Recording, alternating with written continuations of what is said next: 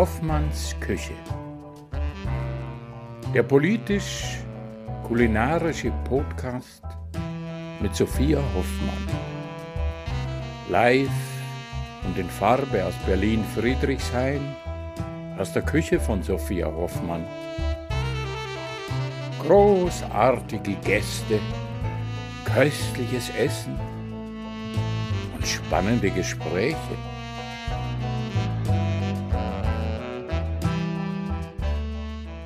Hallo, ihr lieben Menschen. Ich freue mich, euch heute eine neue Folge meines Podcastes ähm, auf dem Häppchenteller servieren zu dürfen. Ähm, ja, ein, eine schöne Begegnung. Manchmal ist es ja so interessant, wenn man Menschen nur so aus dem Internet kennt und sich so gegenseitig schon seit einer ganzen Weile folgt und auch so die Arbeit, glaube ich, behaupte ich jetzt mal gegenseitig ähm, gut findet und, ähm, und dann irgendwie auch so schön ähm, den Menschen mal in echt zu treffen und ähm, das ist was, was ich immer wieder in den letzten Jahren auch im Zuge meines Podcasts gemacht habe und ähm, da sind tatsächlich äh, immer wieder auch echt Freundschaften draus entstanden. Und ähm, Ella tapselt hier im Hintergrund rum. Äh, und ja, eigentlich äh, finde ich es lustig, weil ich habe mir immer gedacht, wenn Kim und ich uns treffen, vielleicht ähm, singen wir dann auch was. Und äh, das haben wir aber nicht gemacht. Wir haben nur über Singen gesprochen. Und ich habe gedacht, vielleicht singe ich jetzt einfach meinen Podcast kurz an. Das ist total improvisiert. Ich habe überhaupt keine Ahnung, was ich singe. Ähm, herzlich willkommen in Hoffmanns Küche. Ich wünsche euch viel Spaß mit der heutigen Folge. Das war sehr tief. Ähm, ja, genau. Ich ähm, hatte heute einen lustigen Tag. Ich, äh, vielleicht haben es ein paar von euch auf Instagram gesehen. Wenn die Folge ausgestrahlt wird, ist es schon wieder ein paar Tage her. Äh, ich habe gerade so eine 15-stündige Flixbusfahrt von Wien hinter mir, weil die Züge gestreikt haben und ich das irgendwie nicht mitbekommen habe, dass mein Zug ausgefallen ist. Und demnach bin ich so ein bisschen drüber und demnach äh, fange ich auch mal spontan zu singen an. Genau, viel Spaß beim uns äh, Quatschen zuhören und in diesem Sinne, ähm, happa happa. Schmackofazzi. Herzlich willkommen in Hoffmanns Küche. Ich freue mich sehr, sehr, sehr über meine heutige Gästin, die ich auch schon ganz lange mal zum Essen einladen wollte. Und äh, wie es der Zufall will, oder vielleicht auch kein Zufall, ähm, ist sie gerade in Berlin.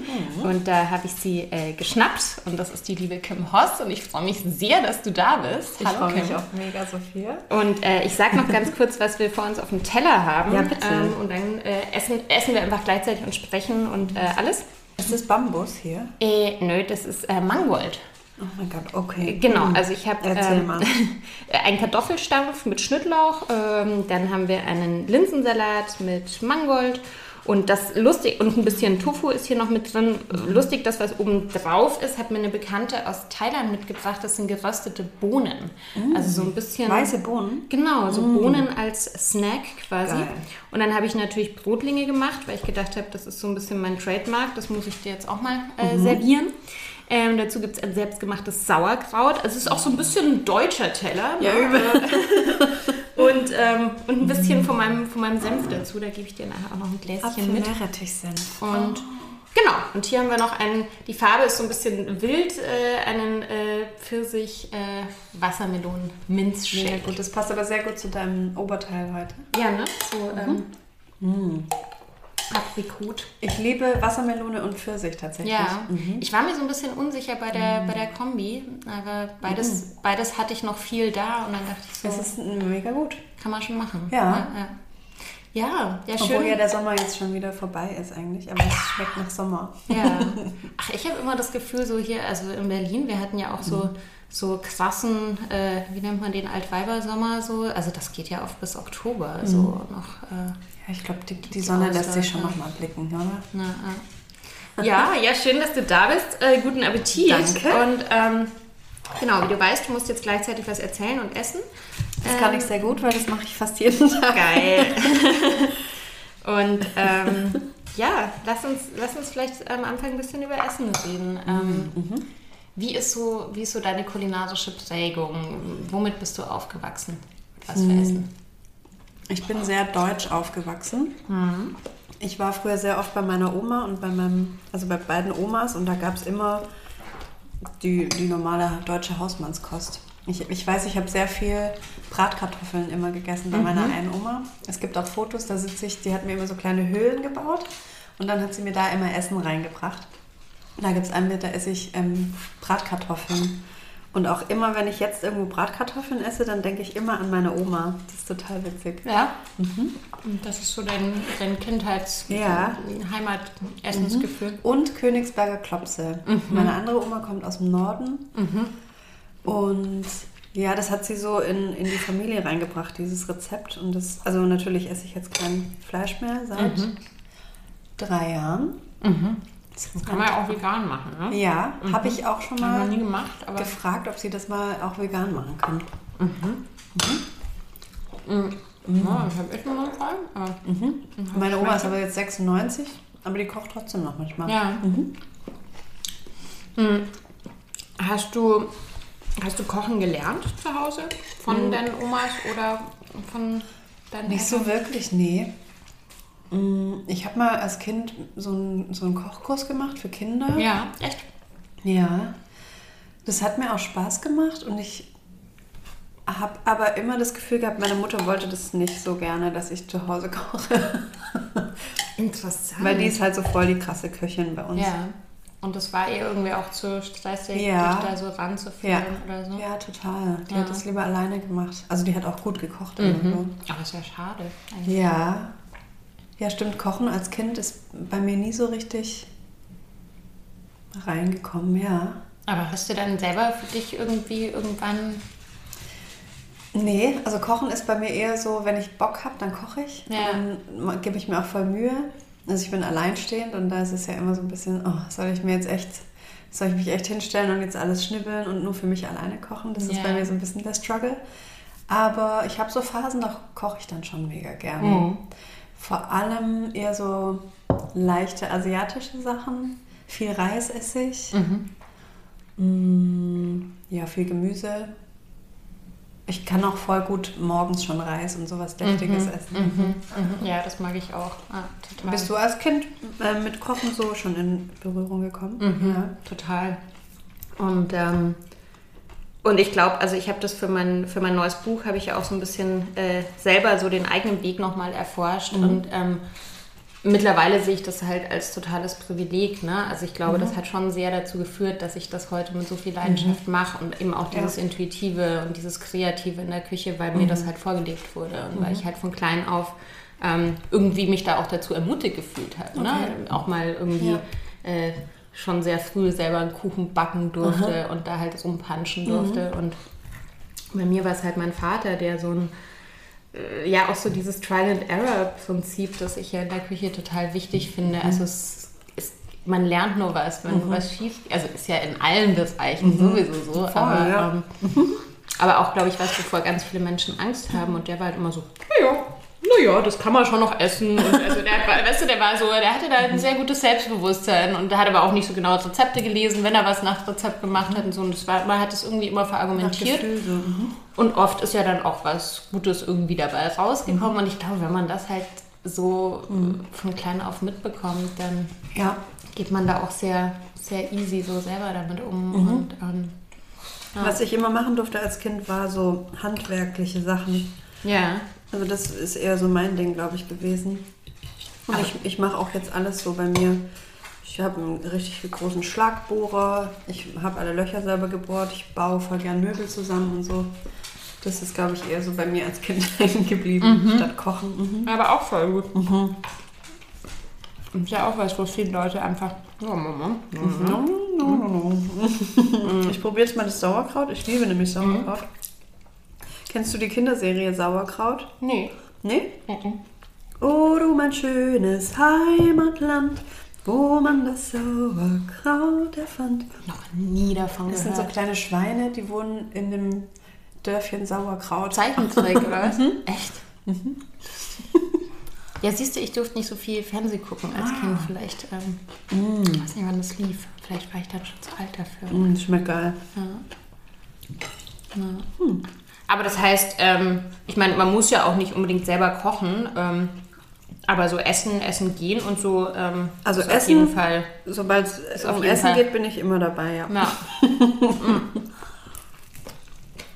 Hast du hier in Berlin, hast du auch ein bisschen was äh, probieren können? Ich bin gar nicht so viel auf kulinarische Reise gegangen dieses Mal. Ja. Was ist denn so hängen geblieben? Ich habe eine leckere Udon-Suppe neulich gegessen bei einem japanischen Restaurant. Mich verschluckt. Gehört Rotling verschluckt. Oh nein. Mochi beschnuppert das Spielzeug von deinem Hund jetzt ganz Ja. intensiv. Ja, das können wir vielleicht für die, für die Menschen, die zuhören, äh, kurz erläutern. Also Ella ist im, in ihrer Hundegruppe, ich nenne es immer den Hundekindergarten, aber tatsächlich ist es überhaupt kein Kindergarten, weil die meisten Hunde wesentlich älter sind. Also die, die Hundetrainerin macht das, glaube ich, seit ungefähr zehn Jahren und ist halt hier so in dem Bezirk. Und hat tatsächlich eher so mit einer Überalterung der Gruppe zu kämpfen, weil viele Hunde da halt auch seit Jahren schon mitlaufen. Insofern senkt Ella den Altersdurchschnitt. Die bringt nochmal frischen. Wind, frischen Wind in die Gruppe, in die So, alte tot- Seniorengruppe. Total, die ist quasi mit ihrer Seniorengruppe unterwegs, während wir hier aufnehmen. Und äh, genau, deshalb sind deine beiden Hunde gerade hier am Start und äh, nachher wagen wir das soziale Experiment, was passiert, wenn alle zwei Oh, oh. Äh, aufeinanderstoßen. Aber da werdet ihr leider nicht mehr äh, mit in der Aufnahme dabei Vielleicht können wir sein. es auf Instagram festhalten. Bestimmt. Ja, Motti. Ja. mm. Betteln deine Hunde? Nur um Aufmerksamkeit, Ja, aber um okay. Essen betteln die nicht. Ja. Voll brav. Nur um Aufmerksamkeit, ne? Mutschi, du kriegst nachher noch eine Portion Aufmerksamkeit von der Sophia, okay? Wir machen jetzt hier den Podcast. Gehst du mal wieder auf den Platz? Weiter.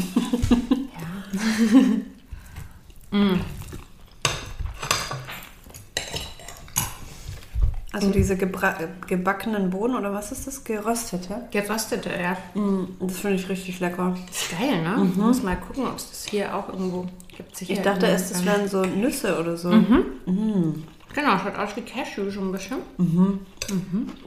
Wow.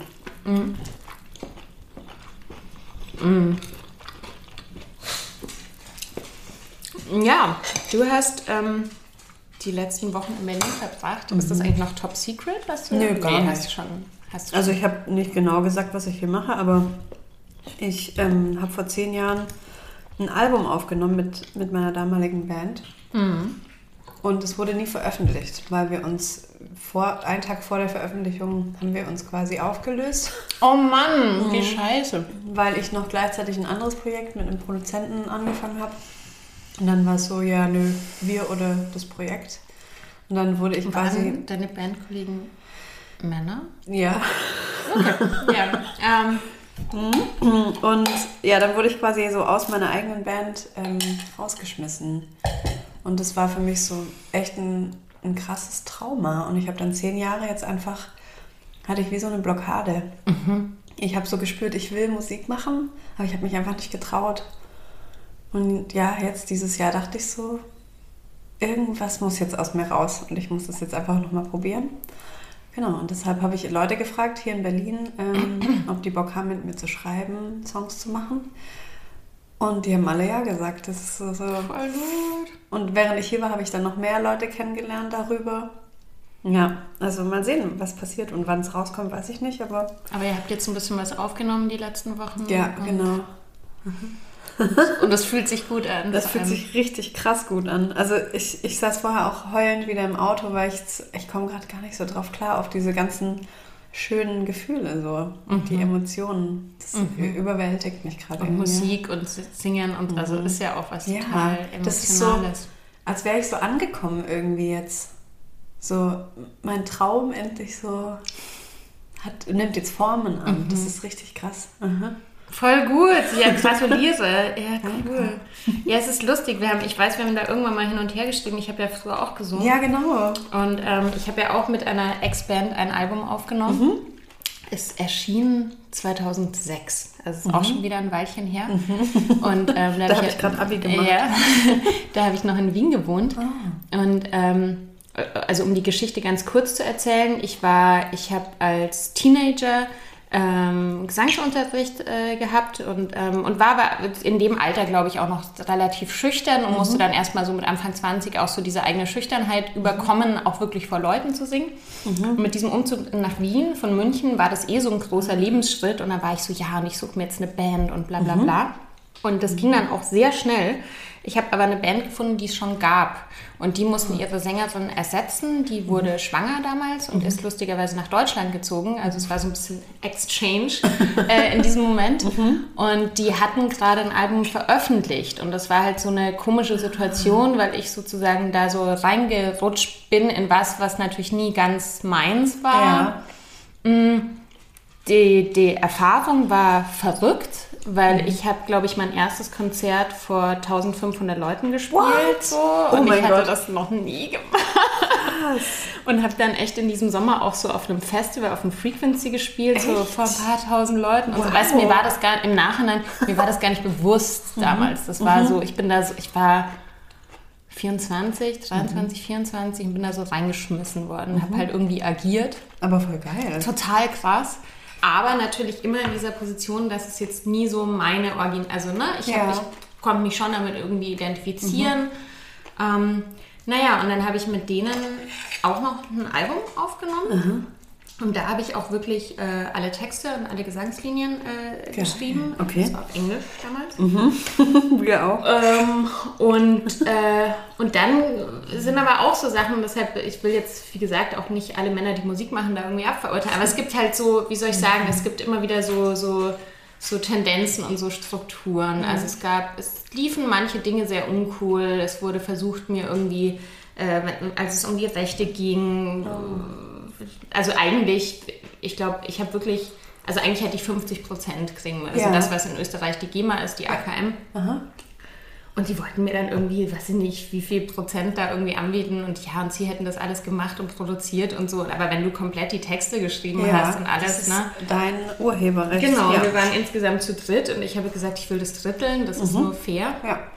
Da gab es schon mal so Geschichten. Mhm. Und als dieses Album dann erschienen ist, und ähm, ist echt lustig, weil das war zu einer Zeit, als YouTube gerade so mhm. anfing. Ja. Ne? Mhm. Und es gibt zwei Videos, haben wir gedreht, die okay. gibt es auch noch auf YouTube, aber das Klar. ist halt so, so low-fi irgendwie, also im die Qualität ne, im Vergleich mhm. zu was jetzt halt so aber möglich ist. Aber ich will es voll gerne mal sehen. Zeige ich dir ja, mal nachher, ja. ähm, und, und dann fing eigentlich der Stress erst an nach dem Release, weil wir waren wir hatten halt so ein bisschen Fame in Österreich, aber das war so, weißt du, das war jetzt noch nicht so, wie es jetzt ist, dass irgendwie österreichische Bands nach Deutschland kommen ja. und dann hier irgendwie fett äh, durchstarten. Sehr regional. Dann genau, okay. wir sind so ein bisschen im Radio gespielt worden, hatten halt Geil. halt diese Videos und so. Aha. Und dann hatten die Jungs so ein bisschen ein Problem damit, dass ich als Sängerin mehr Aufmerksamkeit bekommen habe als die. Also es war so wie in einem schlechten, Kommt wie, mir bekannt vor, ja, ja. wie einem schlechten Textbook. Und ich habe mir immer so gedacht, so, ist doch cool, dass wir überhaupt Aufmerksamkeit bekommen. Ja. Und dann gab es halt Situationen, wo die dann nur mich interviewen wollten und so. Mhm. Und damit konnten die egomäßig nicht umgehen.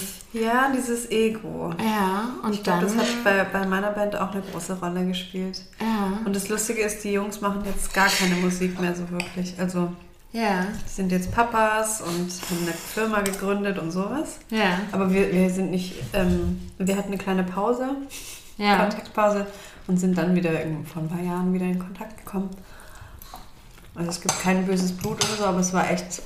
Mich hat es schon sehr geprägt, dieses wir schmeißen dich aus deiner Band raus und haben jetzt eine neue Sängerin, die deine Sachen singt und deine Texte singt. War bei meiner Band genauso. Ja. Wir haben dann auch nochmal eine neue Sängerin engagiert. Boah, und das, also immer wenn ich das erzähle jemandem, das gibt mir so einen kleinen Knacks so ins Herz, weil das echt, das war nicht cool. Aber interessant, wenn wir gerade so über Männer schon sprechen. Ich habe ähm, nur Männer gefragt tatsächlich, ähm, mhm. ob sie Bock haben, mit mir zu arbeiten weil es gibt keine weiblichen Produzentinnen oder zumindest nicht wirklich Bekannte so. Ja. Oder die mich auch irgendwie ansprechen. Das ist echt so ein, so ein Ding irgendwie, auch in der Musikbranche. Gibt es sehr viele Männer. Aber alle, die ich gefragt habe, sind mh, eben nicht diese typischen Macho-Musiker mit einem Ego-Problem, Ja. sondern die verstehen mich und wissen so, was ich will. Ja, voll gut. Mhm. Und das war mir voll wichtig so. Und dann habe ich überlegt, wenn ich live vielleicht irgendwann mal spiele, hätte ich gerne so eine, eine Girlband. ja. So eine geile, da gibt es Ja, ja, da gibt's voll. ja wirklich ein paar auch sehr weltbekannte Musiker, Ja. die fast immer so äh, weibliche Backup-Bands haben. Ne? Ich weiß jetzt gar nicht. Ich glaube, Prince war ja auch schon sehr gut. Die, die waren, glaube ich, sehr divers, so, aber da waren auch mal extrem viele Frauen Ja. äh, in seiner Band. Ich glaube auch bei Bowie so. Also da gibt es schon ein paar, so, wo du gemerkt hast, die haben auch sehr viel wirklich Frauen gefördert so in ihren Ja, Live-Bands. darauf habe ich Bock. Ja, ja, voll cool. Also und ich glaube, wenn, dann müsste man auch hier in, in, in Berlin Leute finden. Ne? Und, Ja. äh, ja, ja. Ja. Aber das steht ja noch in den Sternen. Ja, ich bin gespannt. Aber das ist, ähm, ja, ist witzig. Ich, also das, das Thema Singen ist bei mir schon auch immer noch an irgendeiner Stelle im Hinterkopf. Okay. Aber somit auf, also ich habe ja auch so diese lustige Idee, wir wollen ja ein Restaurant eröffnen und ähm, da zum Beispiel ein Klavier zu haben, äh, weil ich einfach die Idee voll schön finde, ein Klavier zu haben, weil ich finde, da kann man auch so viele unterschiedliche Menschen einladen, die ganz unterschiedliche Musik an diesem Klavier machen können. Und ich glaube, meine, meine romantische Vorstellung ist so die der singenden Wirtin, dass ich dann vielleicht ab und zu Oh, da krieg ich voll Gänsehaut. abends Das am muss dann Klavier so, stehe. Ja, es muss so zentral aber sein, das Klavier, so der Mittelpunkt Genau, des genau. Raumes. Ja. Und dann liegst du so drauf Ja, auf so genau. einem Fell. Mit einer schmutzigen Schürze. Je nach fix Ja. und fertig. Das ist geil. Mhm. Und um dich Genau. herum essen alle Leute und du singst was. genau, das ist ähm, Das ist vielleicht eine sehr schöne ähm, eine schöne Vision. Also ich glaube, ich habe gar nicht mehr, also ich habe nicht so diese Ambition, ähm, das jetzt irgendwie professionell machen Mhm. zu, zu müssen, aber der einfach der Wunsch selber nach dem Singen ist schon noch irgendwie da Mhm. Ja. und äh, Ja. Ja, das habe ich jetzt auch gemerkt, die Tage, die ich dann im Studio war und gesungen habe. Es hat auch wieder so wie so Türen geöffnet in meinem, in meinem Gehirn und in meinem Herz. So zu singen ist schon echt, boah, macht was mit einem. Much. Viel zu wenig. Singst du beim Kochen? Nee, nee. Obwohl manchmal, aber das ist ja dann mehr so dieses unter der Dusche, so dieses Mitsingen. Also gestern zum Beispiel war ich, habe ich im, im Café bei Isla gearbeitet. Ähm, und da habe ich den ganzen Tag Tina Turner gehört. Powerballaden. Und da habe ich schon Geil. mitgesungen. Mein Chef hat dann auch mal mitgesungen, wenn er in die Küche kam. Und, ähm, ja. Ja, das belebt irgendwie, finde ich. Wenn ich koche, dann singe ich eigentlich auch meistens dazu. Oder höre ganz laut Musik. Ja.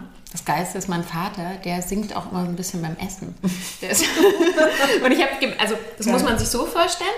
Also wenn der jetzt zum Beispiel, wenn ihm was richtig gut schmeckt, das ist so eine, so eine Bekundung, dass ihm der macht dann so. Er schabt auch mal so auf den Teller, er ist so ein Teller, Tellerschaber, so ein. Ich glaube, ich mache das ganz gut nach. Und das ist mir aufgefallen, dass ich das, äh, dass das auch schon, also mich selber so dabei ertappt habe, dass ich es so übernommen habe von ihm. Aber das ist so dieses Geil. Lalala, dass ihm einfach so taugt und Essen ihm so Laune Voll macht. schön. Ich wurde dafür oft schon gerügt, sagt man das so, von Ja. einem meiner ehemaligen Freunde. Ja. Den habe ich ganz weit aus meinem Leben verbannt, weil immer wenn mir was gut geschmeckt hat, oder immer noch, wenn mir was gut schmeckt, mache ich halt mm. Also das ist ja ganz normal, dass das ein Mensch macht, wenn ihm was schmeckt. Aber ihm hat es nicht so gut gefallen und ich durfte das dann nicht machen. Ich durfte auch nicht im Auto singen. Wow. Ja, vielleicht fragt ihr euch jetzt, warum warst du da mit so jemandem zusammen? Ich weiß es nicht so genau, aber jetzt nicht mehr. Ja. ja, du, man muss, man muss manche Sachen einfach, einfach lernen. Ja, das habe ich gelernt. Ja. Ich habe einen, Ex-Freund von mir. Boah, ich will jetzt nicht die ganze Zeit über Ex-Freunde reden, aber es ist, es ist ganz spannend, weil den, mit dem war ich zusammen, als das mit dem Kochen gerade so in eine Richtung ging, wo ich es dann zu einem Beruf gemacht habe. Ja.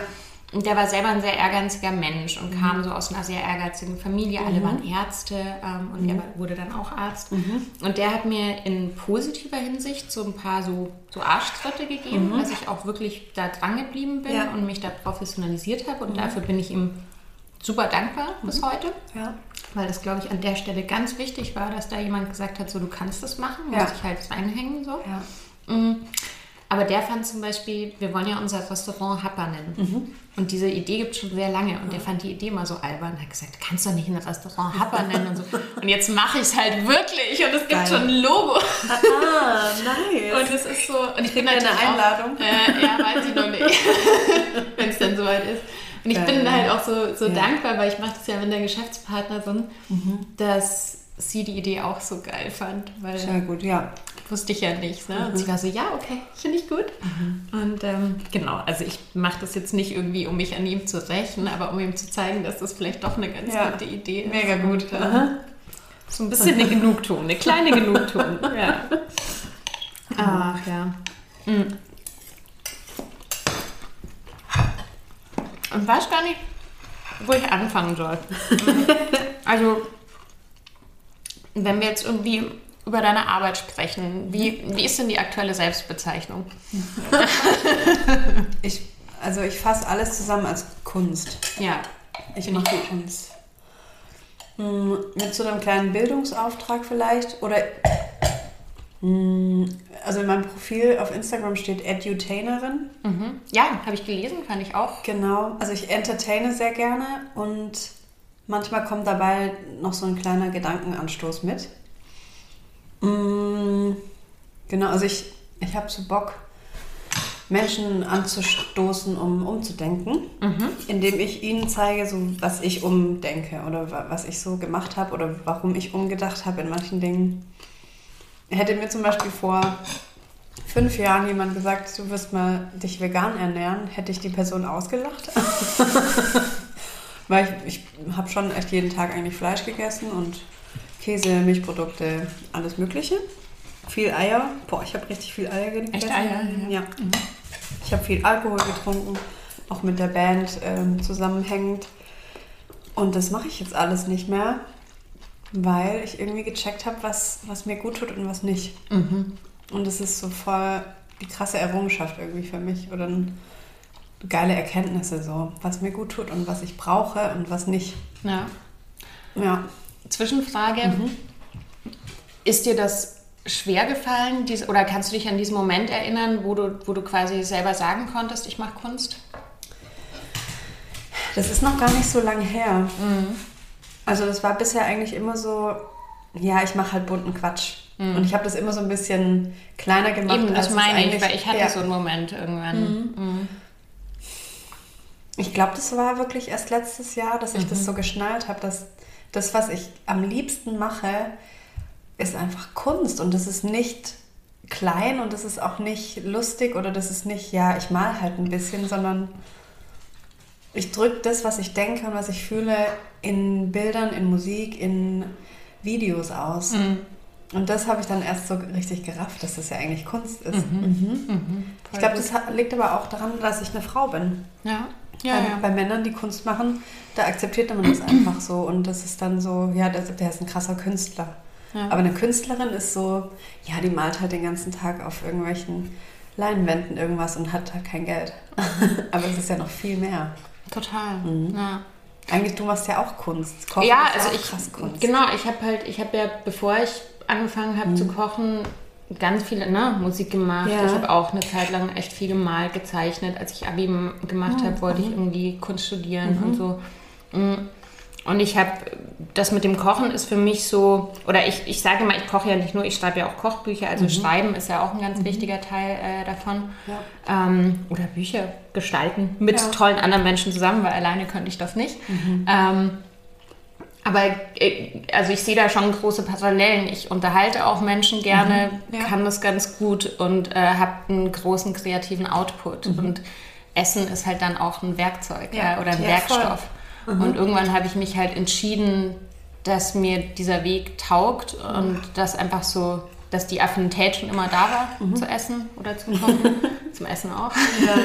Und äh, genau, und dann vertieft man sich halt stärker in ein Thema. Ne? Mhm. Ähm, aber ja. Ist es beim Kochen bei dir auch manchmal so, dass, dass du so mega kreative Phasen hast und dann wieder mal nicht? Total, ja, total. Mhm. Und, und mein großes Problem ist auch so, na, also Social Media mhm. oder wenn das dann auch ein Teil von der Arbeit ist, ähm, das ist ja bei mir auch manchmal echt verrückt, weil wenn man dann wirklich so einen körperlichen Job, also jetzt, jetzt ja. arbeite ich ja gerade wieder sehr viel in der Küche, dann kann mhm. ich ja gar nicht so viel Social Media machen. Mhm. Also wenn ich irgendwie neun Stunden Küche hinter mir habe, dann habe ich auch gar nicht die ja. Energie, da irgendwie noch in Instagram äh, teils reinzustecken. Das wäre ja krass, ja. Ja, und, ähm, und Beziehung, was ich eigentlich sagen wollte, also das ist, glaube ich, für mich auch einer der Gründe, warum ich einen eigenen Laden machen will, weil ich mich auch sehr sehne nach so einem analogen Ort, mhm. wo ich mich vertiefen mhm. kann, wo ich ja. auch ganz genau weiß, da kann ich mich dann auch wieder stärker fokussieren und auch weiterentwickeln, mhm. weil man kommt auch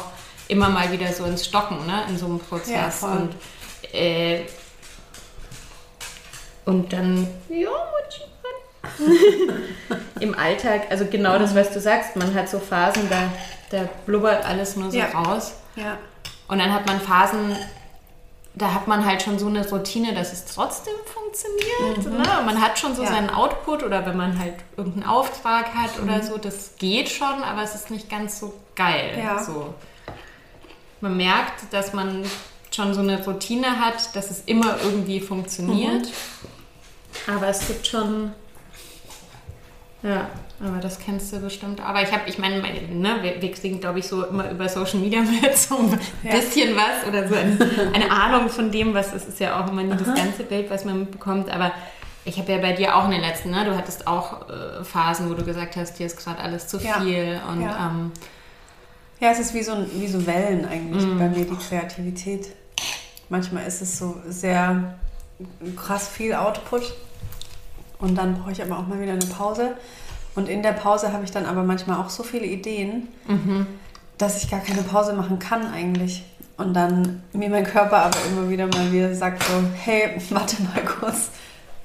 Ja, man kann das nicht so richtig steuern, aber die Kreativität. Aber ich glaube, das ist schon auch so ein, wie soll man sagen, sowas, was halt Menschen, die von so einer Kreativität getrieben haben, auch so, so ein Phänomen. Ne? Ja. Also deshalb sage ich, ich komme zum Beispiel im Alltag total wenig zum Lesen, mhm. weil ich immer ein Mensch bin, der eher selber was macht. Mhm. Also ja, das, das ist aber so, seit ich ein Kind bin. Ja. Also, ja. Und ich fahre irgendwo ein paar Tage nach Brandenburg, um mal auszuschalten, dann schaffe ich es vielleicht mal zwei Bücher zu lesen. Ich freue mich total. Aber genau, dann fängt halt die Gedankenmaschine wieder mhm. an. Ja, aber wir sind halt Macher. Und genau, genau. Und das gibt es ja auch so ein bisschen. Also Voll. Also es gibt ja auch diese ähm, äh, diese Idee, dass es Macher und Mitmacher gibt. Ja, so ein bisschen. ja genau. Ja, total. Das ja. ist ja auch okay. Das ist ja auch voll ja, schön. Man muss es halt erstmal checken und dann akzeptieren und dann damit leben. Genau. Und das, das und, bringt einem halt niemand so richtig erholen. bei. Genau. Dieses sich selber auch mal gönnen, mal eine Pause zu haben von allem, mhm. das bringt einem irgendwie niemand bei. Das mhm. bringt uns jemand bei, so immer zu funktionieren und viel zu arbeiten. Aber im Kreativen muss man sich da irgendwie selber durchboxen oder musste ich zumindest so, ja. Und wie ist so, wie ist der Status quo, würdest du sagen? also, ich meine, das ist ja, ja, nee, sag du. Ja, ich habe die letzten drei Jahre voll gelernt, auf meinen Körper einfach zu achten. Mhm. Und zu merken, wann mir es zu viel ist, wann ich wirklich mal auch drei Tage eine Pause brauche. Ja. So Wochenenden kannte ich halt nie, äh, Feierabend kannte ich so gut wie nie. Mhm. Und da so ein bisschen so eine kleine Routine irgendwie reinzubringen. Mhm. Dass ich zum Beispiel meinen Laptop nicht mit nach Hause nehme, sondern im mhm. Atelier lasse mhm. oder so. So kleine Tricks habe ich mir da so ein bisschen angeeignet, ja. Und alles langsam zu machen. Mhm. Ich war schon zwei, dreimal so, ich würde nicht sagen kurz vorm Burnout, aber schon mittendrin. Und Same. dann ist es halt so, tja, was mache ich denn jetzt? Ich kann gar nichts machen. Und dann muss man nichts machen. Und das ist halt voll, das ist das Anstrengendste eigentlich, nichts zu machen. Weil dann sofort dieses, wie du gesagt hast, das Karussell angeht. Aber wenn ich jetzt drei Tage nichts mache, dann muss ich ja danach ganz viel machen. Fuck, dann mache ich jetzt lieber alles und dann geht es mir aber noch schlechter und so dieses, oh, alles wird zu viel. Ja. Ich, glaube, ich bin da seit dem ersten Lockdown bin ich da ein bisschen geheilt davon. Okay. Weil da, da habe ich es wirklich gemerkt. Das mhm. war so ein, so ein, so ein Erweckungsding. Ja. Und 2019, das ist so krass. Also war so beruflich ein voll gutes Jahr und es ist einfach so viel passiert, dass ich teilweise gar nicht mehr mitgekommen Ja. bin. Und immer, wenn ich an dieses Jahr zurückdenke, äh, äh, assoziiere ich das mit Burnout. Also mit so Stresssymptomen. Ja, das war mir und- 2019 auch. Ja. Ich stand da auf der Straße mit zwei Hunden, habe ein Buch nebenbei noch geschrieben, ganz normal weitergearbeitet, hatte mega viele Projekte.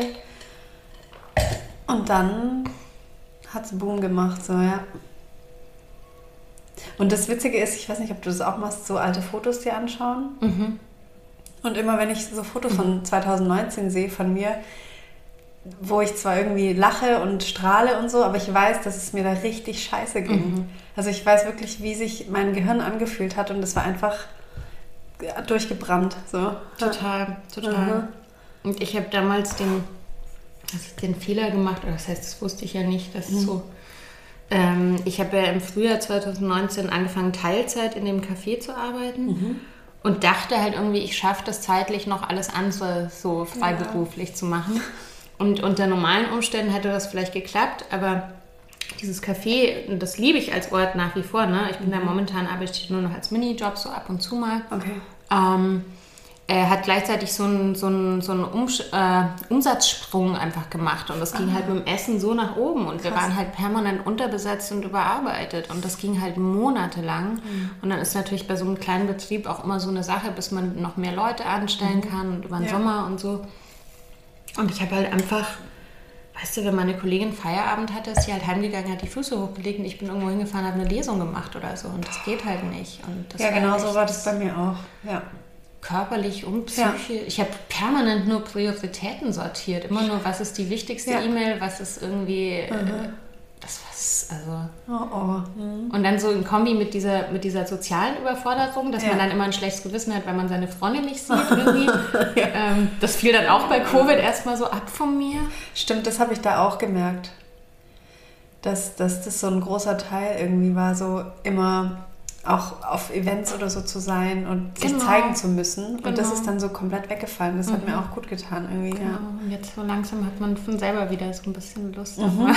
ja voll. Ich, das fand ich auch schön die letzten Tage immer mal wieder, so mit mehr als zwei Leuten so zusammen zu sein. Das hat mir auch gut getan, glaube ich, ja.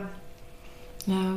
Nee, und ähm, ja, also ich glaube, es ist, ich glaube, es ist immer wieder wichtig, dass man drüber redet, weil Ja. ich glaube, es geht einfach wahnsinnig vielen Menschen so. Absolut. Egal, wo ich das erzähle, immer sagt irgendjemand, ja krass, mir ging es genauso. Oder ja, warum redet man da eigentlich nicht so viel drüber? Und halt auch diese, diese, diese Idee, dass die, dass, die, dass die Arbeitswelt so schnell sein muss. Also das fand ich ja auch bei Covid so interessant, weil da hat sich ja gezeigt, dass es einfach scheißegal ist, Ja. ob jetzt was irgendwie nächste Woche oder in zwei Wochen passiert. Und gerade so Sachen wie Social Media, wo du echt denkst so, Ja. so what? Ja, wir Menschen haben irgendwie keine Bremsen mehr. Es geht einfach nur noch so rasant geradeaus. Und das, da musste ich mich echt mal so ein bisschen zügeln in diesem alles schnell machen. ja. Da passieren nämlich dann auch viele Sachen, wenn man alles schnell, schnell macht. So. Genau, und man kommt gar nicht mehr hinterher, Ja. mit, das Ganze zu verarbeiten. Und Und irgendwann knallt man dann halt gegen die Wand mit allem. Oder rollt den Berg runter und verliert Sachen oder so. Ja, deswegen, also so kleine Sachen mache ich halt jetzt auch langsam zum, langsam zum Autolaufen morgens. Ja. Ich habe voll Bock, so ins Atelier zu fahren, aber ich denke dann so, ich kann auch langsam zum Auto laufen. Ich kann auch ganz langsam in, ins Atelier fahren. Ob ich jetzt um 10 Uhr ankomme oder um 10.30 Uhr, macht nichts. ja, Ich gönne mir, alles langsam zu machen. Und das hat, hat sich voll, oder fühlt sich voll gut an. Das ist immer mal wieder so, ah nee, ich kann das jetzt auch langsam machen. Ich muss nicht hektisch immer alles, den Tisch abräumen und abwaschen und so. total. Kann alles entspannt machen. Ich glaube, gut, was bei mir, äh, unser, unser Hund ist jetzt erst vor einem halben Jahr eingezogen und ich meine, wenn man sich einen Welpen anschafft, äh, Der wirbelt nochmal alles wird, genau, wird auch alles ein bisschen langsamer. Oder schafft man natürlich auch nicht so ein Arbeitspensum Ja. zum Beispiel an so einem Tag. Wie man, und das ist aber ja auch voll schön. Also ich versuche das auch so im Alltag einfach dann, ja, halt mal am Nachmittag oder nur bis äh, 15 Uhr zu arbeiten und dann halt mal mit Ella irgendwie zwei, Voll drei gut. Stunden Ja. rauszugehen und das einfach auch so als Teil des Alltags zu akzeptieren. Und wie du schon gesagt Ja. hast, Wochenenden natürlich Ja. und, und einfach auch meine Wochen nicht mehr so zuzupacken. Ja. Und ähm, Das konnte ich auch sehr gut. und noch viel mehr Nein sagen, auch zu, Und, und ich weiß nicht, wie es, ich meine, ich kann mir vorstellen, du kriegst sicher auch ultra viele Anfragen für mhm. Alles.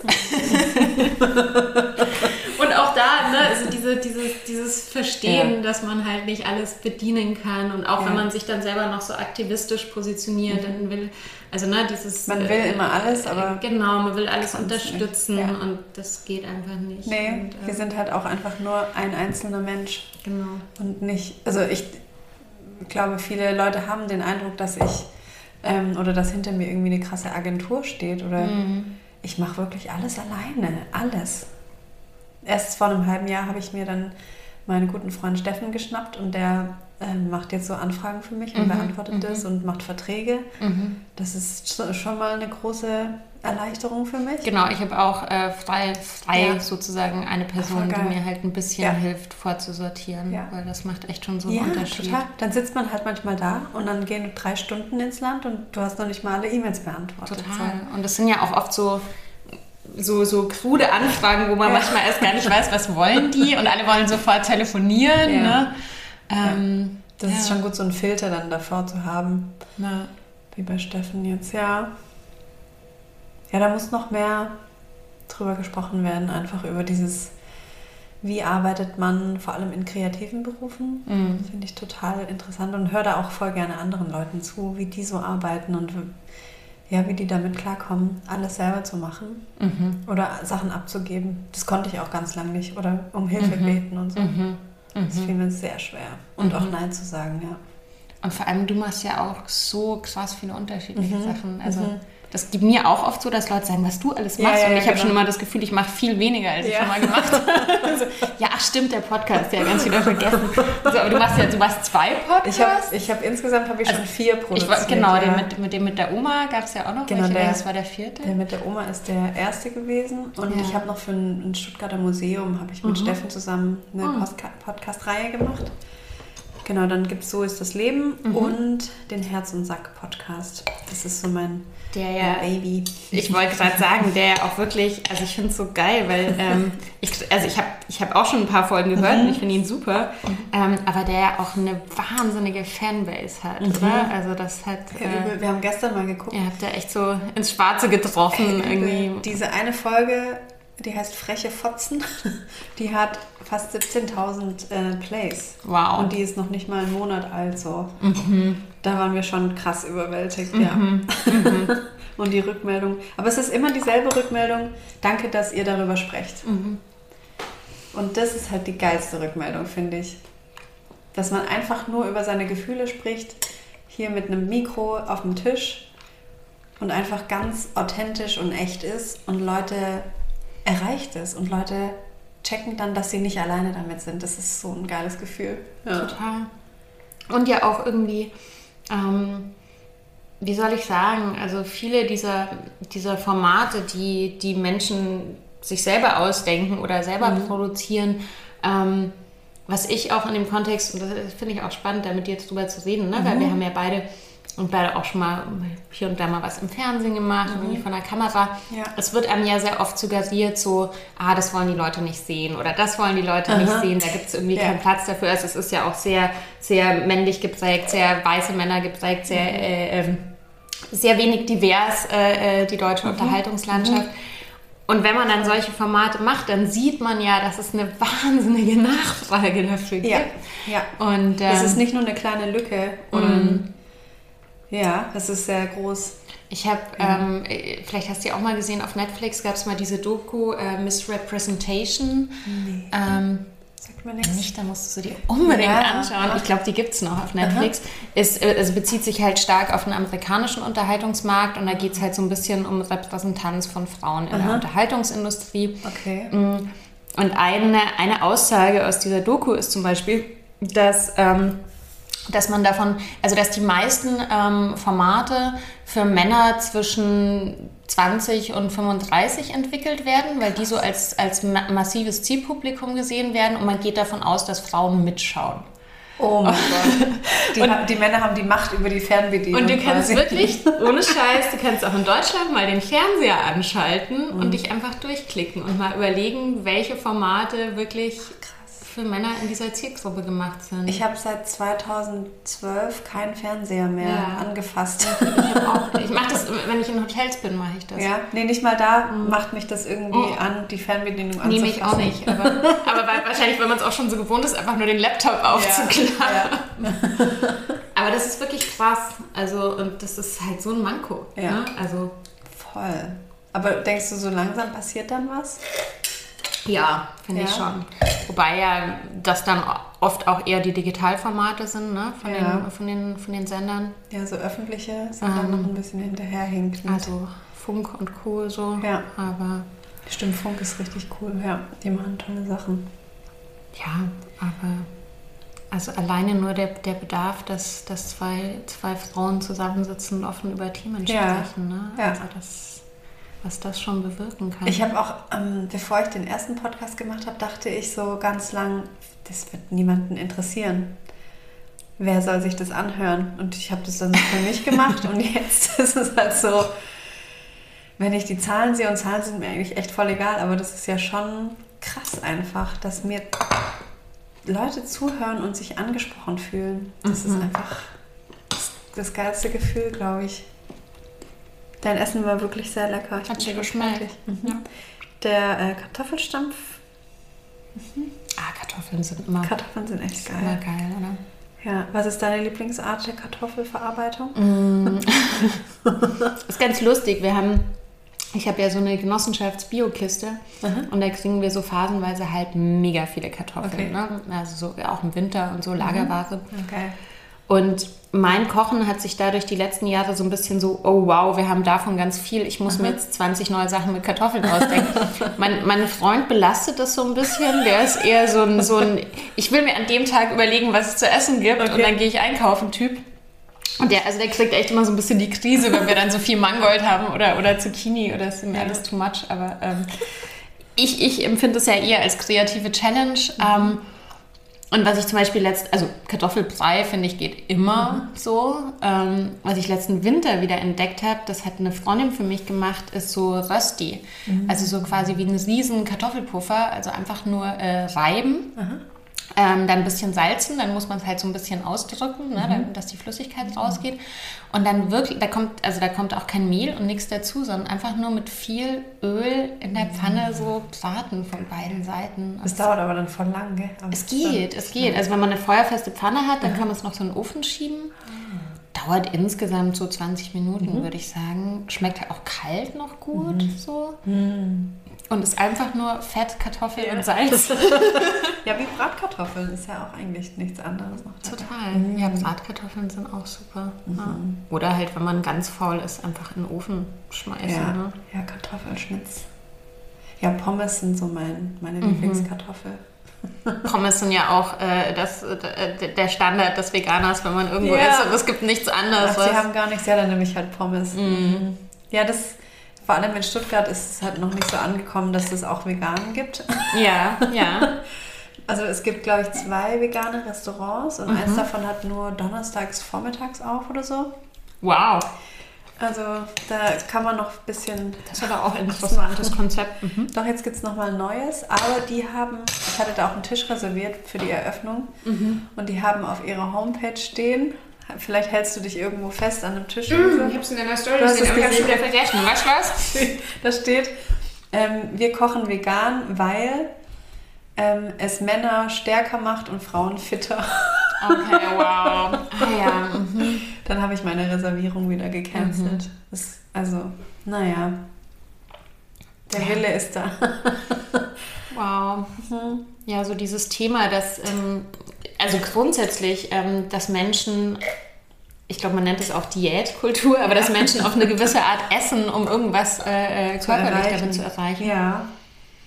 Ich war ja vor Jahren mal beim perfekten Dinner. Mm, Weil das war eine, ein Foodblogger-Special und da hatten die mich damals angefragt. Ich glaube, das war jetzt 2013 oder so, ist Ah, echt schon lange geil. her. Okay. Und da war eine, die hat Low Carb gekocht. okay. Und Lecker. also ist für mich so das absurdeste von der Welt. So. so also Paleo finde ich zum Beispiel auch total Ja. weird, irgendwie zu sagen, wir ernähren uns jetzt wie Steinzeitmenschen. Ist Da so, isst man nur rotes Fleisch und ja Nudeln oder viel Fleisch. Also nee, ich glaube bei, bei Paleo ja, also Nudeln sind ja was sehr verarbeitet. Oder gab es ja nicht in der Steinzeit. Ja, stimmt. Achso, nur was ist Ich glaube schon so Hülsenfrüchte und sowas auch, Okay. aber schon sehr viel Fleisch. Aber kein Zucker auch. und sowas, gell? Ja, ja. Und Low Carb ist ja halt keine Carbs, ja. Da viel. Fleisch, Ja. viel Fett, ganz viel Fett auch so. Also ich habe jetzt absolut nichts gegen Mayo oder so, aber dann irgendwie Fleisch mit mehr Fett und Boah. also ich habe damals bei dieser Runde, ähm, ich habe vegetarisch mitgegessen in dieser Woche. Ja. Und ich weiß noch, die hatten Brot gebacken. Da war halt dann auch, glaube ich, irgendwie kein, kein Weizenmehl oder was drin. Okay. Und in diesem Leihbrot waren 20 Eier. Nein. Und selbst die Leute, die, äh, die Fleisch gegessen haben bei ihrem Menü, die haben gemeint, das ist mir viel zu viel Fleisch. Das ist irgendwie abartig. Gab es dann so dreierlei Fleisch vom, als Haupt. Also es war wirklich so. Und die hat halt echt damals gesagt, ja, sie, für sie ist das halt die perfekte Ernährung, weil sie muss keinen Sport machen und sie nimmt ab. Oh mein Gott. Und das ist halt auch ernährungsphysiologisch sehr bedenklich, so Low Carb. Da wird ja irgendwie ein bisschen so der Körper einfach immer ausgetrickst. Ja, verarscht. Das ist ja richtig gemein. Weird. Boah. Naja, nee, also, Mm, Ich bin voll stolz auf meine Eltern. ja. Falls ihr das hier hört, hallo Mama, hallo Papa. Ich bin sehr stolz auf euch, weil die sind mega die Fleischleute eigentlich. Ja. Oder bei uns gab es halt immer Fleisch zu Hause. Und seitdem ich so umgestiegen bin oder ausgestiegen bin aus der Fleischbranche, ähm, bin ich auch öfter bei denen zum Essen und die machen dann extra was Veganes für mich und so. Und neulich war ich zum Essen dort, es gab Spinatlasagne vegane. Und dann haben sie so, während wir gegessen haben, haben sie so gesagt, ach krass, wir haben diese Woche gar kein Fleisch gegessen. Und ich so unterm Tisch so, yes, ja, mein Papa ist halt auch so ein krasser Grilltyp. So einen fetten Weber-Grill und probiert immer gerne Sachen aus mit ähm, Thermometer und schießt mich tot. Ähm, ja, deswegen ist es so ein kleiner Fortschritt irgendwie. Voll gut. Mhm. Ja, ja. Ja. ja, das doch. Also ich war ja als Teenager schon das erste Mal Vegetarierin für ein paar Jahre. Ja. Und dann hatte ich ja mit Anfang 20 nochmal so eine, so eine Trotzphase, wo Eine ich dachte, ja, schmeckt halt geil, egal, Currywurst so. Ja. Ähm, und also, weil als Teenager war das natürlich schon wegen den Tieren und so. Mhm. Ähm, ja, weiß nicht, schlechter Einfluss. Aber das heißt, meine Eltern waren natürlich damals schon so mit dem Vegetarier-Sinn sein Ah, okay. äh, äh, konfrontiert und haben da schon sehr gut mitgemacht. Und, ähm, und das ist ähnlich so. Also mein Papa, ich, ich äh, erzähle immer gerne, er hat mich mal angerufen und hat gesagt, er hat diese Woche viermal vegan gekocht. Und dann frage ich ihn nicht, was er an den anderen Tagen gekocht hat und denke mir auch so, geil. Nice. Ja, das ist doch cool. Ja, ja, Wenn man noch die ältere, die älteren Generationen halt so erreicht damit. Ich finde es auch immer spannend, mit meiner Oma mich über Essen zu unterhalten. Wir hatten auch eine oder zwei Folgen, da haben wir über Essen gesprochen. Und das zu verstehen, wieso ältere Menschen halt sich so ernähren, ist halt voll interessant, weil Muss mir anhören. die hatten halt nichts. Also, weißt du, die haben sich um Kartoffeln halt oder über Kartoffeln so krass gefreut und über Fleisch und Fett. So, das war halt, an, was anderes gab es halt nicht. Oder vielleicht mal Bohnen. Aber wenn halt um dich rum irgendwie der Krieg alles zerstört hat, dann freut man sich über Kartoffeln und ein Stück Fleisch. Und denkt nicht darüber nach, ob das jetzt gut für dich ist oder nicht. So, das finde ich voll spannend, woher so die, die Ernährung so kommt. Total. Ja. Also ich habe ja, das ist tatsächlich jetzt die, die letzte Folge vor, vor jetzt der Folge mit dir, habe ich ja mit meinen Eltern eine Folge gemacht, genau. ähm, als Ja. Mhm. die jetzt in Berlin waren. Und die sind ja auch, also ne, die sind ja auch noch nach oder während dem Krieg noch Ja. geboren. Und mein Papa ist 80. Und ähm, haben wir eben auch ganz viel über, über diese Nachkriegszeit und so gesprochen. Mega interessant. Ähm, und genau, also auch so Rationierung und dass halt dann echt Ja. mein, mein Opa arbeiten gegangen ist und irgendwie seine Tagesration waren halt zwei oder drei gekochte Kartoffeln. War, und er hatte dann auch mal einen Schwächeanfall und ist umgefallen, weil also meine Eltern haben selber nie gehungert, aber ich würde sagen, meine Großeltern haben schon geschaut, dass Mhm. Ja. die Kinder genug kriegen. Ja. Ne? Und äh, das ist so unvorstellbar. Und da gab es dann halt auch so Situationen, wo meine Oma so fünfmal hintereinander Bohneneintopf essen musste. Mhm. Und wenn nicht, dann durfte sie halt irgendwie nicht rausgehen oder sie wurde so gezwungen zu essen. Mhm. Und ich glaube, das hat auch ganz schön viel angerichtet. Vor allem dann in der Erziehung meiner Mutter und in der Erziehung von mir dann quasi. Total. Dieses Ess jetzt auf, Mhm. sonst gibt es Prügel oder keine Ahnung. Mm, Du musst deinen Teller aufessen, sonst scheint die Sonne nicht. Und das ist so ein Schwachsinn, was man so erzählt. Kommt halt alles daher so, weil Ja. man nicht wollte, dass die Kinder unterernährt sind. Ja. Total. Und zwei äh, Sachen in dem Kontext. Also meine Oma, das haben meine Eltern auch in dem Podcast erzählt, Mhm. die hat uns immer so, die hat uns auch immer so zu äh, überfüttern versucht als Kinder. Ne? Und Ja. mein Bruder, ich habe mich da dagegen gewehrt und ich habe auch wirklich, ich habe für die Podcast-Folge Familienfotos rausgesucht Ja. und ich habe Fotos gefunden, auf denen meine Oma mir so Essen anbietet auf Kind und ich so, so mache, wirklich, ich muss dir zeigen. Also ich konnte das als Kind schon irgendwie abwehren, aber mein Bruder, als der noch kleiner war, der hat halt regelmäßig sich übergeben, wenn Ja, der bei meine meiner Schwester Oma war, auch. ne? weil die den so Ja. gefüttert hat.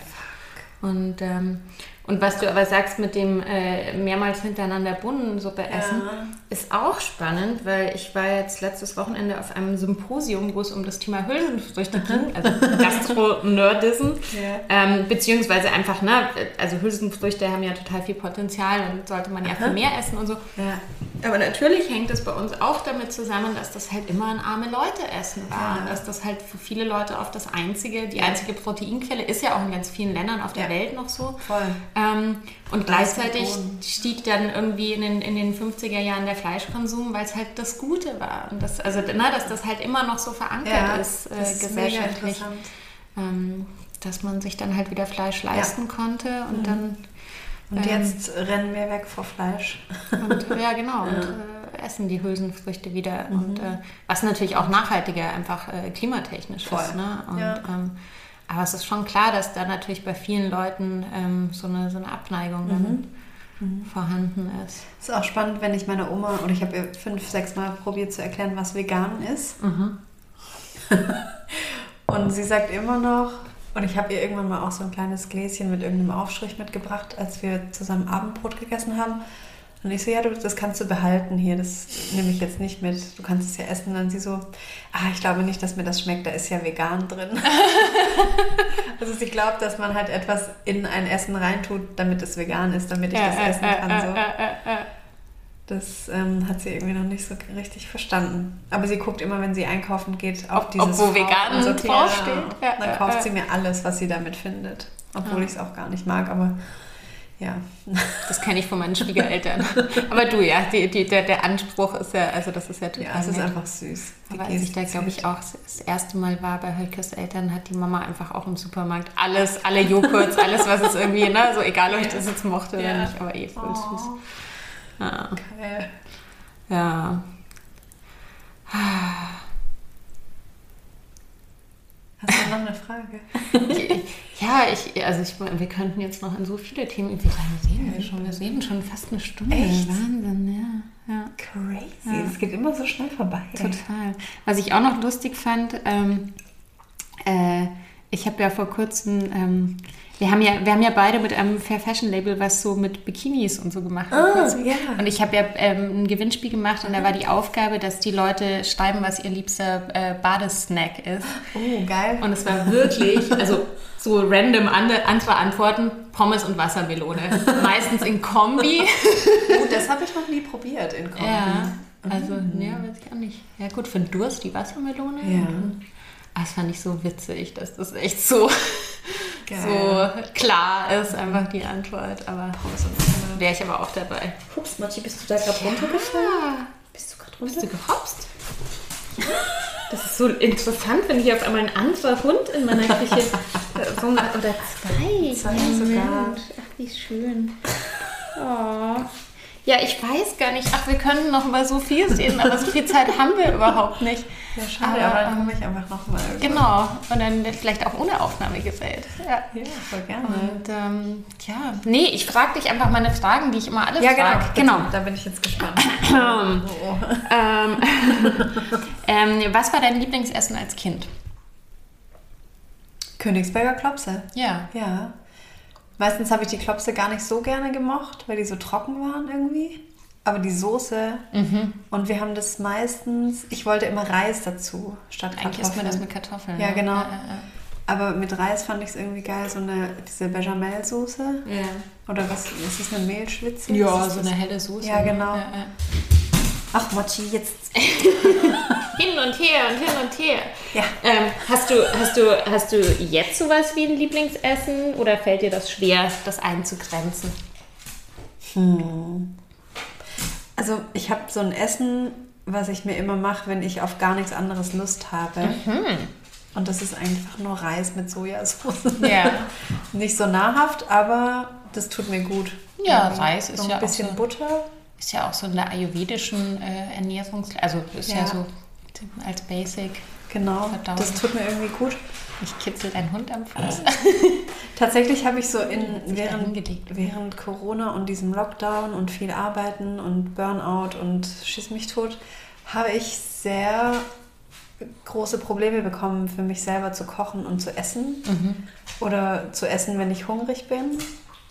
Das ist so auch was, wo ich äh, ja, viel Struggles hatte und habe dann auch Leute gefragt, ob sie mich äh, unterstützen, indem sie mir vielleicht mal einmal die Woche was vorbeibringen zu essen oder mit mir äh, essen. Essen, so, ja, weil ich das dann einfach vergesse. Also ich vergesse sehr oft zu essen. Mhm. Und dann denke ich so, oh fuck, warum habe ich so Kopfweh? Warum geht es mir so schlecht? Ah, ich habe heute noch gar nichts gegessen, so Mhm. um 16 Uhr. Oder denke, ah, es reicht, wenn ich morgens zwei Kekse esse. Mhm. Und dieses Essen für mich selber, das ist echt gerade ein krasser Struggle oder immer noch seit Anfang der, der Lockdown-Phase so. Mhm. Viel bestellt zu essen habe ich, aber so richtig Bock auf Kochen hatte ich eigentlich nie. Mhm. Oder einmal die Woche oder so. Mhm.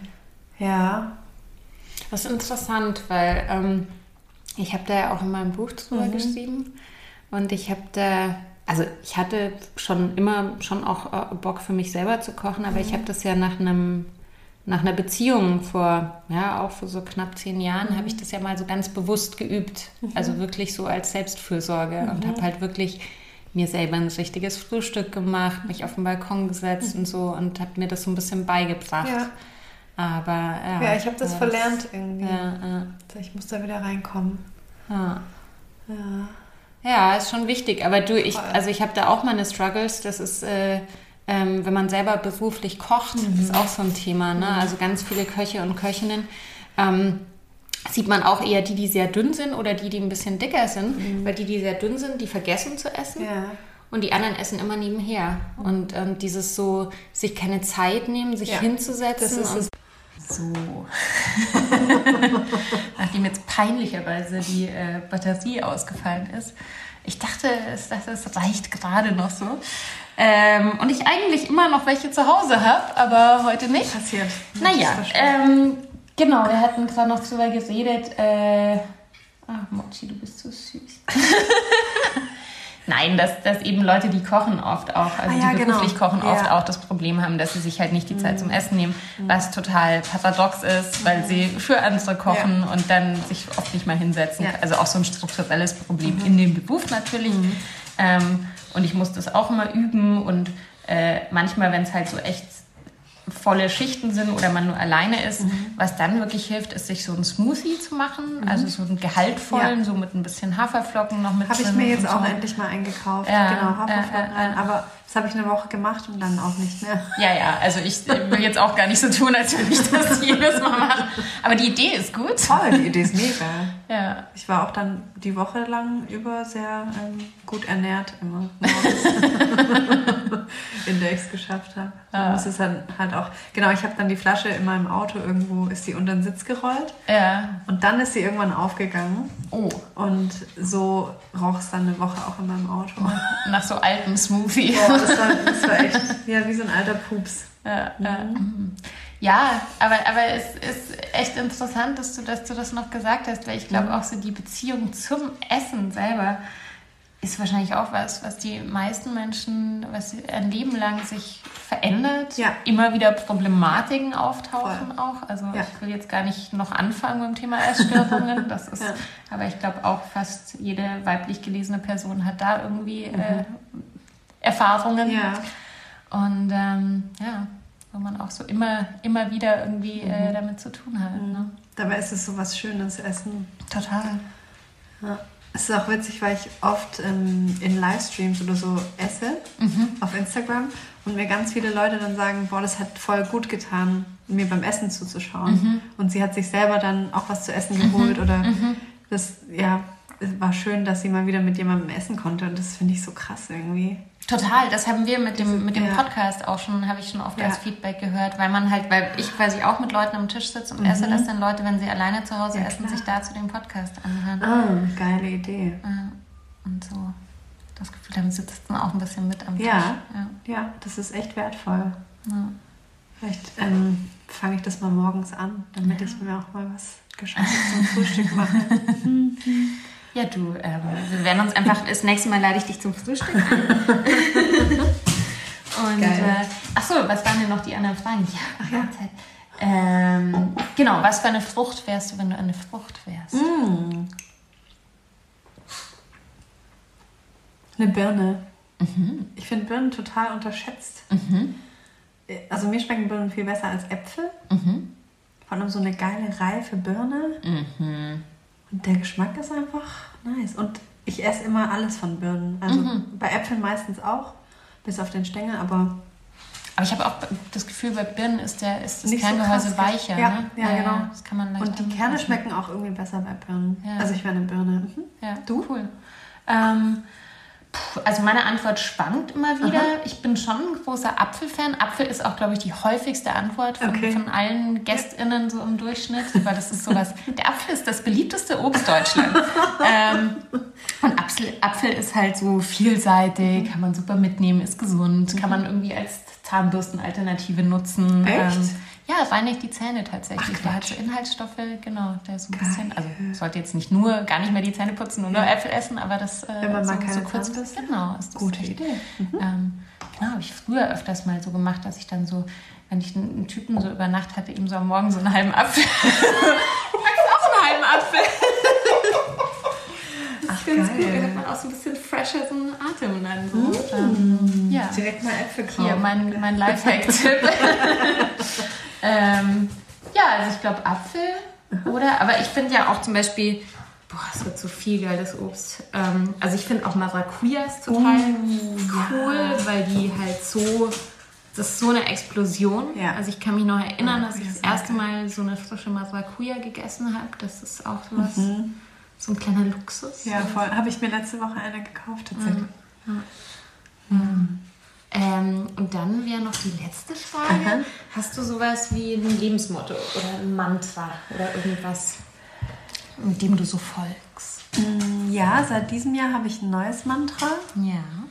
Die Wahrheit findet mich. Mochi rastet gerade unterm Tisch ab. Sorry. Mochi, beruhig dich mal kurz noch. Ja, gleich noch eine Minute, okay? Okay. Ähm, ja, die Wahrheit findet mich. Und seitdem ich das mir jeden Tag sage, boah, also was, was mich da schon gefunden hat, das ist richtig krass. Ich habe vor zehn Jahren angefangen, so Dinge zu visualisieren, die ich mir mal wünsche oder vorstelle oder so. Und alles hatte was mit Musik zu tun. Und jetzt so langsam kommen diese ganzen Sachen. Und das ist, das, die Wahrheit findet einen. Ja. Das finde ich sehr gut, weil ich habe mir vorgenommen, das auch wieder ein bisschen stärker zu machen. Ich habe, ähm, ich mache das sicher unbewusst und, und bei vielen Dingen ähm, kommt ja auch irgendwie was dabei raus, aber das noch ein bisschen bewusster Ja. und gesteuerter zu machen. Und ich Ja, habe genau. lustigerweise letztens ein Interview mit Mary J. Blige gesehen. Sagt die das Äh, auch? äh, Ja, genau. Die macht das auch. Und die macht sich richtig Post-its an die Wand von Sachen. Oder Ja. hat sie früher auch gemacht, so in ihrem Leben, was sie, was sie sich wünscht. Hey, das, Und, ich äh, dachte immer, das ist Bullshit. Ich dachte immer, das sind so Esoterikerinnen, die halt irgendwie nichts zu tun haben. Aber es stimmt. Es stimmt wirklich. Ja. Wenn man sich Dinge wünscht und sich vorstellt, die kommen. Ja. Das ist richtig abgefahren. Ja. Ich finde, das ist ein perfektes Schlusswort. damit kann man doch äh, die Leute, die zuhören, wirklich entlassen. Und ich glaube auch. Ja. So schön, dass du da warst. Und ähm, genau, wir, wir, machen uns jetzt äh, bereit, äh, dass Ella nach Hause kommt. Und schau mal, was passiert. Ja, das hoffentlich seht ihr bleiben dann. hier alle Sachen noch stehen. Das seht ihr auf Instagram. Auf genau. Instagram, genau. Und äh, ja, ich hoffe, ihr hattet Spaß und wir freuen uns wie immer über Feedback, über Likes und überhaupt. Bis zum nächsten Mal. Bis dann. Bis zum nächsten Mal in Hoffmanns Küche. Bleibt gesund und esst was Gescheites.